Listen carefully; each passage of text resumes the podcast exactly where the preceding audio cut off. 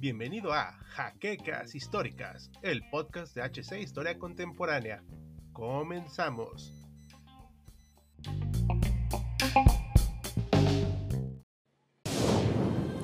Bienvenidos a HC Historia Contemporánea, la página histórica por excelencia. Empecemos con una pregunta. ¿Quién de ustedes se ha identificado o emocionado con una película? Me atrevería a decir a que todos, o al menos la gran mayoría, lo hemos hecho. Es una de las pocas verdades universales que nos unen como seres humanos del siglo XXI. Y otra gran verdad es que el cine se ha transformado radicalmente en los pocos más de 100 años de su formación de ser un experimento sobre las imágenes en movimiento, hasta ser un producto bastante popular e incluso necesario para nuestra sociedad contemporánea, convirtiéndose en un producto cada vez más explotado para una audiencia ávida de información y contenido. Quizá muchos tendrán fichado al género cinematográfico de terror como algo sumamente malo o incluso como algo que no se debería de tomar tan en serio. En parte tienen razón, ya que debido a los bajos costos de producción, muchas compañías se inclinan hacia este cine con el único fin de generar ventas sin importar la calidad del producto final. Pero también hay que tener en cuenta que su objetivo es generar terror. ¿Pero cómo se genera? A través de un análisis psicológico y social donde el individuo se desenvuelve cotidianamente.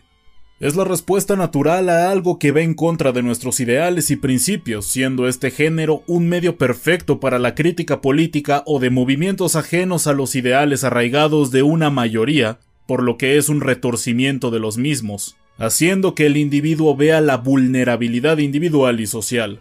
El terror no es solo asustar, sino también criticar. En el video de hoy hablaremos un poco de los famosos monstruos del Universal, un fenómeno que sacudió las pantallas de un cada vez más lejano siglo XX y que aún a día de hoy vemos reminiscencias de lo que alguna vez fue. ¿Están listos? Que comience la función. Como muchos de ustedes sabrán, el invento de la cinematografía se le atribuye casi siempre a los hermanos Lumière. Pues bien, debido a su éxito, el invento pronto se expandió a numerosos países, territorios y lugares. Uno de estos lugares fue Estados Unidos, que para finales del siglo XIX ya tenía consolidado un proceso de expansión hacia tierras del oeste. Pero no nos adelantemos. Por supuesto, mucha gente al ver el potencial del invento lo quisieron imitar y sacar el máximo provecho de él, y uno de esos visionarios fue Thomas Alva Edison, quien a través del kinetoscopio empezó a patentar los derechos de exposición del nuevo arte en los Estados Unidos, por lo que los hermanos Lumière no pudieron proyectar en el país durante mucho tiempo. Edison tenía el control total acerca de las proyecciones en este lugar, concretamente en la ciudad de Nueva York, en ese entonces considerada como una de las ciudades más importantes de todo el continente americano y que ese título podemos decir que lo sigue manteniendo. Para evitar parte del monopolio de Edison, en 1908 distintos empresarios se trasladaron a las tierras salvajes de una naciente California, donde las medidas de Edison no los pudiera alcanzar, y también donde había más espacios y mejor iluminación para filmar. Es así que nació Hollywood.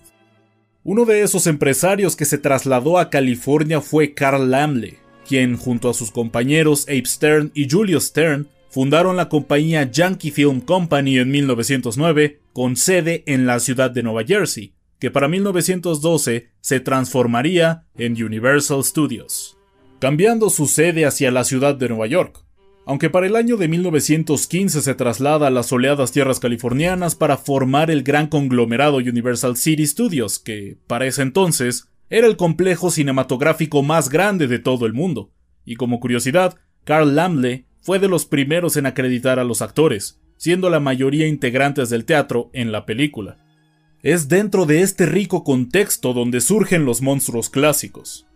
Para explicar este punto es necesario decir que en un inicio el cine lo componían en su gran mayoría integrantes de teatro, por lo que la influencia de este arte dentro de la industria se notaba considerablemente no solo en la posición de la cámara, la expresión corporal y facial de los actores o los ambientes construidos, sino también en los temas a tratar, siendo la adaptación literaria uno de los temas favoritos a representar en la obra teatral y por consiguiente en el cine.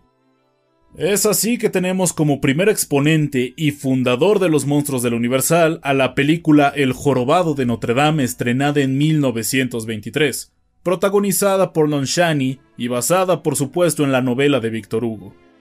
Si bien esta película actualmente no es considerada de terror, en su tiempo fue considerada así debido al tema tratado, a la fealdad del protagonista y por supuesto a ciertas influencias del expresionismo alemán, corriente que adoptaron películas como Nosferatu, El gabinete del Dr. Caligari e incluso un corto de Frankenstein datado para el año de 1910.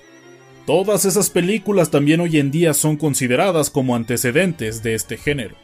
Debido al enorme éxito que significó el traslado de la obra de Victor Hugo a la pantalla grande, Carl quiso replicar nuevamente la fórmula con otra obra literaria francesa, siendo el autor elegido Gaston Leroux y su inigualable Fantasma de la Ópera. Un escrito publicado hacia el año de 1910, siendo casi contemporáneo al surgimiento del cine. De hecho, Karl Laemmle, que era de origen alemán, fue hasta Francia para hablar con Gastón con el propósito de comprar los derechos de la obra, a lo que Gastón, intrigado, aceptó. Para el año de 1925 la película se estrenó en Estados Unidos siendo protagonizada también por Lon Chaney y dirigida por Rupert Julian. La película fue un éxito atronador, orillando a Carl Limley a seguir introduciendo estas figuras. Los años subsecuentes al estreno del Fantasma de la Ópera fueron de bastante cambio para la Universal.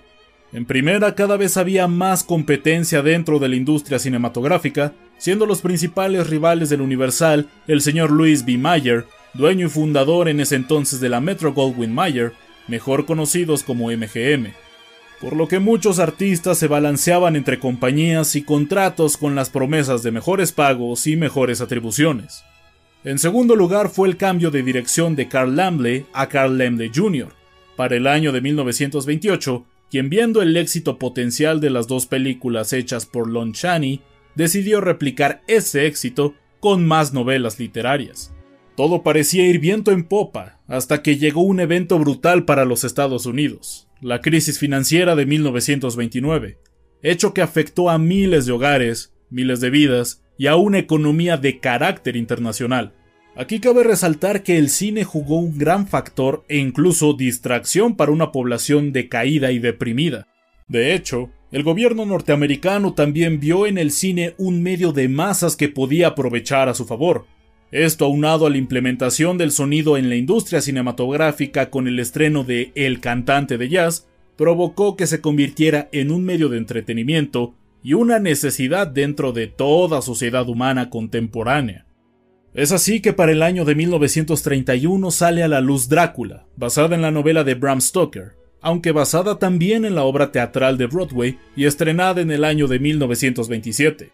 En un intento de repetir los anteriores éxitos, Carl contactó a Lon Chaney, que después del estreno del Fantasma de la Ópera filmó una exclusividad con MGM, con el fin de que volviera a interpretar un monstruo, a lo que Chaney encantado aceptó con la condición de que Todd Browning dirigiera la película. El trato estaba hecho hasta que en el año de 1930, Shani falleció debido a un cáncer de garganta, por lo que el papel de Drácula pasó a manos del actor Belas Lugosi. La historia de este filme nos pone en un inicio en el papel de Renfield, un abogado que viaja hacia el poblado de Transilvania, lugar donde radica el conde Drácula. Por medio de un encantamiento, Drácula logra hechizar al pobre abogado y ambos viajan juntos hacia Inglaterra, donde Drácula empieza a beber sangre de jóvenes, mientras que Renfield conoce al profesor Van Helsing. La película, desde luego, fue un éxito rotundo. Lamentablemente la creatividad no tenía total libertad debido a que la Academia de Artes y Ciencias Cinematográficas formuló el Código Hays, que tenía como fin preservar las buenas costumbres y la moralidad en las películas.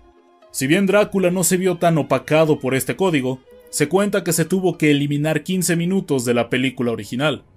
Con la Gran Depresión, Hollywood no tuvo más que adaptarse a las estrictas medidas del código si querían ver fluir sus inversiones. Ese mismo año, Universal Studios sacaría otra producción de otra novela literaria, esta vez siendo la elegida Mary Shelley y su obra El moderno Prometeo, que más tarde cambiaría su título debido al éxito de la película al simple nombre de Frankenstein. Esta, al igual que Drácula, está inspirada levemente en la novela de la escritora, siendo su máxima inspiración de la obra teatral acontecida poco antes. La película fue dirigida por el británico James Whale y protagonizada por Boris Karloff y Colin Clive, la cual nos mete en la piel del Dr. Victor Frankenstein, un individuo que sueña con igualar el poder de Dios al crear vida humana, creación que por supuesto no sale como esperaba, por lo que se desencadenan una serie de trágicas desdichas. Algo a destacar de esta película es la constante influencia del expresionismo alemán en cada una de sus escenas donde se juega con la luz y la sombra. El uso de constantes líneas y perspectivas oblicuas y asimétricas, además de la exageración de expresiones, paisajes e incluso situaciones. Como curiosidad, se le ofreció en primera instancia el papel de Frankenstein al actor Bela Lugosi, quien lo rechazó al no tener suficientes diálogos. La película fue otro éxito para el estudio, aunque también fue obligada a eliminar ciertos tramos de la película, siendo el ejemplo más recordado cuando el monstruo arroja a una niña al lago. Antes de continuar con las siguientes películas es importante hacer énfasis en una cosa que casi todos los monstruos tienen en común y ponen incluso a debate, la concepción de la maldad. Si nos damos cuenta en casi cada una de las películas que van desde el jorobado de Notre Dame hasta Frankenstein, los monstruos no son íconos de la maldad pura, sino víctimas de una situación muy determinada. El ejemplo más claro está cuando la niña es arrojada al lago. El monstruo solo estaba jugando con ella, incluso siguiendo el ejemplo de ella. La niña se encontraba lanzando flores al lago. Las flores son sinónimos de belleza, y el monstruo al ver que la niña era la única que lo trataba bien, la relaciona con la flor y por ende la lanza al agua. Eso es precisamente el expresionismo alemán, no definir entre la bondad y la maldad, sino entre el dolor, la deformación, el amor y el odio del protagonista frente a su situación y su naturaleza. Es la debilidad del hombre frente a una realidad inmanejable y dura. Ese es el verdadero terror. Para el año de 1932 se estrena La momia dirigida por Karl Freund, que anteriormente había participado como fotógrafo en la película de Metrópolis, y fue protagonizada nuevamente por Boris Karloff en el papel del monstruo, David Manners y Sita Johan. Esta película marcó una pauta dentro de los estudios ya que no estaba basada en una novela literaria, sino era una idea semi-original, inspirada un poco en la obra de Drácula y por supuesto en la mitología egipcia. Aunque otra inspiración para esta película se derivó del descubrimiento de la tumba del rey Tutankamón en el año de 1922 por el arqueólogo Howard Carter y que desde muy temprano se vio inmerso en una polémica a lo que posteriormente se le conocería como la maldición de Tutankamón. Pero ¿de qué va la película? Pues precisamente de eso, de una expedición hacia Egipto donde se descubre una tumba, una momia y un papiro que le termina concediendo vida a la momia, quien huye en búsqueda de la resucitación de su amada aunque esta película tampoco pasó desapercibida ante la censura, por lo que tuvieron que cortar ciertas alusiones al antiguo Egipto. Si bien este no fue un éxito tan atronador como sus dos predecesoras, sí fue una fuente de inspiración para obras posteriores. Para el año de 1933, James Whale vuelve a tomar la batuta para dirigir otra película de los monstruos clásicos. Es el turno del hombre invisible, quien una vez más iba a ser protagonizada por Boris Karloff solo que debido a desacuerdos con la empresa, más que nada de índole económico, se le asignó el papel al actor Claude Rains. Esta entrega se basó en la novela literaria de H.G. Wells, aunque esta vez sin adaptación teatral, teniendo un mayor apego a la obra original, por lo que las libertades artísticas quedaron severamente limitadas. Esta obra sigue un poco la pauta de Frankenstein, un científico que consigue volverse invisible pero a la vez le produce un daño cerebral que lo orilla a matar y desatar terror a su paso. Con el New Deal de Franklin Roosevelt se financiaron ciertas películas donde el espectador se sintiera identificado con la historia, por lo que el protagonismo pasó a dar rienda suelta a historias que involucran a la clase media con un enfoque más positivo a las historias dar un papel mejor establecido a las agencias gubernamentales y sobre todo resaltar las ideologías americanas con el fin de volver a sentir una identidad nacional. Es así que dentro de este contexto surge en el año de 1935 la película El hombre lobo de Londres, dirigida por Stuart Walker y protagonizada por Henry Hull. Si bien la película muchas veces se había vendido como un argumento original, lo cierto era que su fuente de inspiración había sido otra vez una fuente literaria, siendo esta vez el turno de la obra de Dr. Jekyll and Mr. Hyde del autor Robert Louis Stevenson. Si bien la cinta no fue un rotundo fracaso, tampoco fue el éxito esperado, por lo que Carl M. se vio dispuesto a analizar nuevamente el concepto de los monstruos clásicos. ¿Pero de qué va la trama? Básicamente es de un botánico inglés que viaja a las regiones del Tíbet, donde es atacado por un hombre lobo, por lo que la enfermedad pase a Wilfred, el protagonista. Poco a poco el inglés se va transformando en una bestia cuyo único fin es el de aniquilar chicas inocentes. Esta película denota un poco el sentimiento de Roosevelt al ser un hombre casi común en el que se ve enajenado por la salvajidad y la barbarie de una situación fuera de sus manos, pero que aún así busca mantener el control, fallando miserablemente. Ese mismo año sale la primera secuela de varias del ya consolidado universo de monstruos. Así es, hablamos de La novia de Frankenstein, dirigida nuevamente por James Whale y protagonizada por Boris Karloff, Colin Clive Elsa Lanchester y Ernest Tessiger. La premisa era bastante simple e incluso repite fórmulas ya establecidas. El doctor Frankenstein todavía piensa que está destinado de ser un dios, por lo que a pesar de los fracasos de su primera obra, cree que esta vez tendrá éxito. Todo se complica con la llegada en escena del Dr. Pretorius, un científico que intenta ser una novia para la criatura, que sobrevivió a la película anterior. Una obra que acepta su moción de adaptación e incluso parodia la película anterior con una introducción de una actriz que interpreta a la misma Mary Shelley, criticando y juzgando su novela. Si bien es importante para el universo ya construido, empieza a mostrar una decadencia de este género. La obra tampoco salió ilesa de la censura por involucrar o al menos sugerir temas como la homosexualidad, la necrofilia y la sexualización. El año de 1936 marcó un antes y un después dentro de Universal Studios. Carl Laemmle Jr., siguiendo la doctrina de su padre, se dedicó a invertir altos costos en películas con el fin de generar productos de calidad y buena producción. Si bien esto suena bastante bien en papel, lo cierto es que la Gran Depresión había orillado a numerosos estudios a disminuir inversiones en la pantalla, pero Carl Laemmle seguía con su filosofía.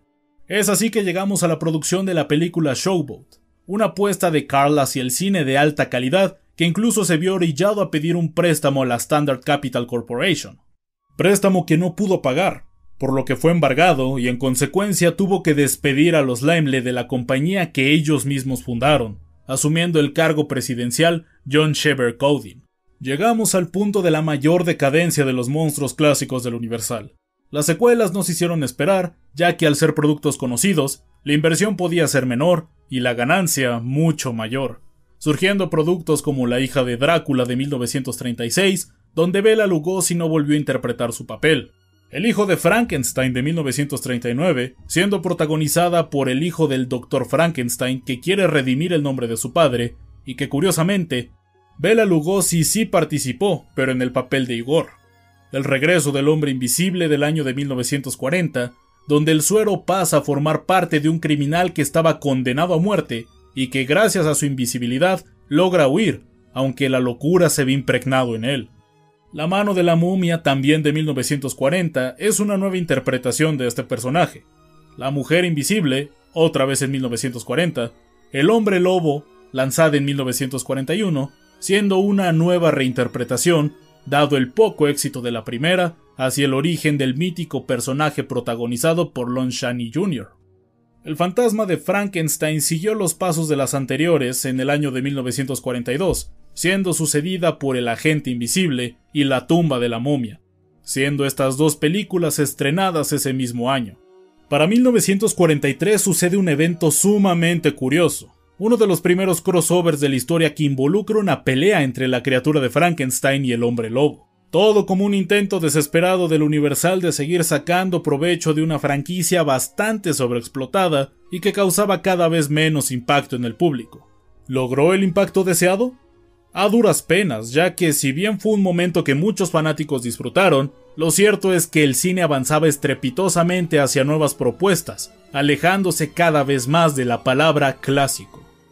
Otras obras que se estrenaron a partir de ahí fueron El fantasma de la ópera de 1943, El hijo de Drácula del mismo año, La venganza del hombre invisible y El fantasma de la momia, así como La maldición de la momia, todas ese mismo año, La guardia de Frankenstein a finales del mismo, La mansión de Drácula de 1945, La Loba Humana de 1945, Abbott y Costello contra los Fantasmas de 1948, parodia directa ya de los monstruos del Universal y que se convertiría en una tetralogía, siendo su secuela Abbott y Costello contra el Hombre Invisible del año de 1951, Abbott y Costello contra el Dr. Jekyll and Mr. Hyde del año de 1953 y Abbott y Costello contra la momia del año de 1955.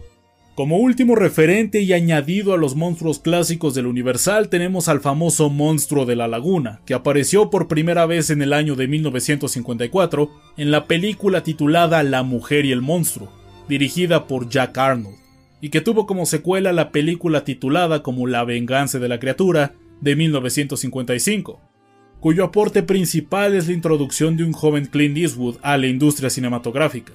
Hubo una tercera película titulada como El monstruo vengador, lanzada en 1956. Como podemos ver, las películas de miedo siempre han estado con nosotros desde el comienzo del cine como medio de expresión, ya sea a modo de crítica o simple entretenimiento. Si bien los monstruos del Universal fueron sobreexplotados al máximo, no podemos negar que fueron influencia para obras posteriores y que marcaron un hito en el cine. Y esto es todo por esta entrega de Detrás de. Esperamos les haya gustado. Como siempre queremos agradecer a nuestros mecenas que nos apoyan para realizar estos videos como José Andrés Sánchez Mendoza. Y si tú como él quieres apoyarnos puedes hacerlo desde un dólar consultando el enlace a Patreon que está en la descripción. Sin nada más que añadir, yo soy de Auslanda despidiéndome e invitándolos a seguir viendo más contenido de HC Historia Contemporánea. Ya nos veremos en el próximo video.